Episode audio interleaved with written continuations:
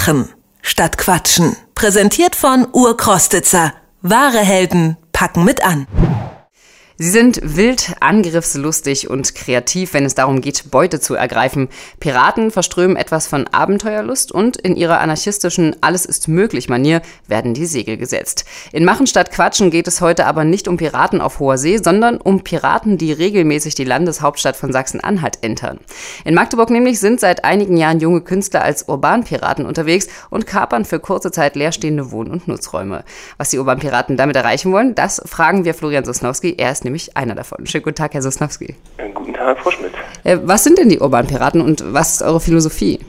Also die Urbanpiraten haben vor circa fünf Jahren angefangen. Wir sind so eine lockere Zusammen, äh, Zusammenschluss von äh, jungen Künstlern, die sich irgendwann gedacht haben, so das, was herkömmlich in den miefigen Galerien stattfindet, ist uns einfach zu langweilig und haben dann irgendwann überlegt, als wir durch die Städte gelaufen sind, leerstehende Räume gibt es hier in Magdeburg relativ viel und haben versucht, das irgendwie miteinander zu verknüpfen. Das heißt also, wir machen Galerien, Kunstausstellungen, Konzerte, versuchen wir in Orten ähm, zu präsentieren, die ungewöhnlich sind, also die weg vom eigentlichen Clubgeschehen gehen oder weg von der Galerie gehen, suchen uns irgendwelche interessanten leerstehenden Gebäude oder auch Räume, Wohnungen und machen da einfach, worauf wir Bock haben. Was sind das für Veranstaltungen? Wie muss man sich das vorstellen? Ähm, also angefangen haben wir mit reinen Galerien. Das heißt also, unsere erste Veranstaltung war in einer riesengroßen 200 Quadratmeter Wohnung, die wir ein bisschen schick gemacht haben, haben bekannte Künstler aus Magdeburg und Umgebung irgendwie aufgerufen, okay, habt ihr Bock mitzumachen? Und da hat jeder einen Raum bekommen, hat sich da drin verwirklicht, hat da drin seine Ideen präsentiert und haben das für zwei Wochen offen gemacht. Die Leute konnten kommen und gehen, wann sie wollten und haben das Ganze noch ein bisschen mit Musik und künstlerischen Veranstaltungen so ein bisschen aufge ne, nicht aufgewertet, aber den Unterhaltungscharakter einfach da noch mit reingebracht. Ich habe vorhin gesagt, ihr entert regelmäßig Magdeburg. Äh, wie ist das denn? Lässt es sich denn bereitwillig entern? Weil so richtig als Kunst- und Kulturstadt ist es ja nicht bekannt. Also am Anfang haben wir das alles auch noch so ziemlich auf blauen Dunst gemacht. Das heißt, wir sind reingegangen, haben das alles schön bekannt gegeben und nach anderthalb Wochen hatten wir dann Besuch vom Ordnungsamt und vom, vom Bauordnungsamt, die dann halt festgestellt haben, Moment mal, wir haben ja keine offiziellen Unterlagen darüber. Und dann haben wir uns so immer so nach und nach mit denen so ein bisschen arrangiert. Also das heißt, jetzt die Veranstaltung mittlerweile nach drei, vier Jahren sind alle offiziell angemeldet und dann machen wir einfach was. Das ist ja jetzt sozusagen die Seite der Stadt. Wie geht denn ja. die Bevölkerung mit euren Veranstaltungen um? Also wie man das immer so schön sagt, die äh, Besucherzahlen geben uns recht, ja. Äh, klingt mhm. jetzt ein bisschen zu sehr nach, ähm, wir, wir machen das jetzt nur für die Leute. Wir machen es erstens natürlich für uns, weil wir Bock drauf haben. Aber die Veranstaltungen, die wir durchführen und die wir durchgeführt haben und durchführen werden, die sind halt schon ähm, gut besucht. Also die erste Ausstellung haben wir mit circa, glaube ich, im Durchlauf bestimmt locker 1500 Leuten über zwei Wochen gemacht.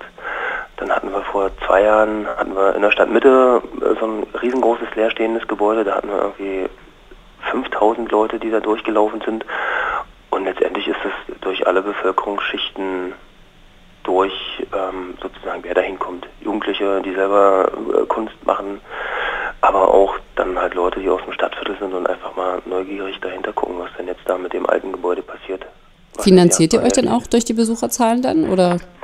Wir machen ja auch noch Veranstaltungen, wo wir dann hin und wieder mal Eintritt nehmen oder Getränke. Das sind so unsere Haupteinnahmequellen. Wir versuchen immer eigentlich so wenig wie möglich, sagen wir mal in Anführungsstrichen, Sponsoren zu gewinnen, weil man muss sich immer mit denen so ein bisschen arrangieren und man muss immer gucken, was man für die denn machen muss und das muss man irgendwie gegeneinander abwägen. Aber im Großen und Ganzen finanzieren wir uns eigentlich bloß dadurch, dass die Leute was trinken, dass die Leute Eintritt zahlen bei Musikveranstaltungen oder halt dann auch so Spenden einfach was geben, weil sie denken, okay, das ist hier eine super Sache. Das Bild vom eher kulturell zurückhaltenden Magdeburg, sage ich mal, kommt ja nicht von ungefähr.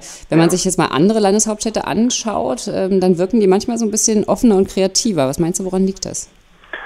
Tja, Magdeburg äh, ist, glaube ich, so von der Geschichte her, hat das eine andere, eine Basis so, ne? Also hier, wir sind ja früher zu DDR-Zeiten eine ziemlich Schwermetall ausgerichtete Stadt gewesen. Äh, Studiengänge sind jetzt auch alle irgendwo anders hingegangen, die noch so halbwegs kreative Leute anziehen, so die ganzen Geisteswissenschaften und pädagogischen Einrichtungen.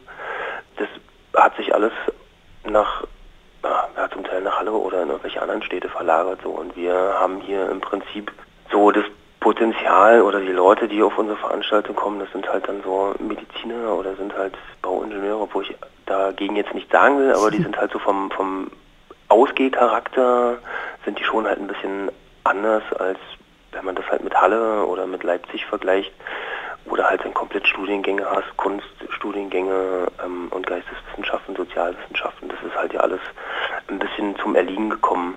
Und wir sind jetzt auch nicht unbedingt darauf ausgelegt, dass jetzt 10.000 oder 5.000 Leute zu uns kommen sollen, sondern die Leute, die Bock haben, kommen und wenn es eben nur 30 sind, aber die sind dann auf alle Fälle da, weil sie genau deswegen dahin kommen wollen.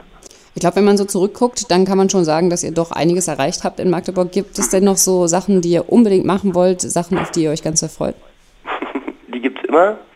Wir orientieren uns gerade jetzt so ein bisschen wieder weg von der eigentlichen Galeriegeschichte, Kunstgeschichte, sondern wir werden hoffentlich vielleicht eine mobile Galerie einrichten, entweder auf einem Schiff oder wir fahren mit einer großen Werbetafel durch Magdeburg und jeder kann da was aufhängen.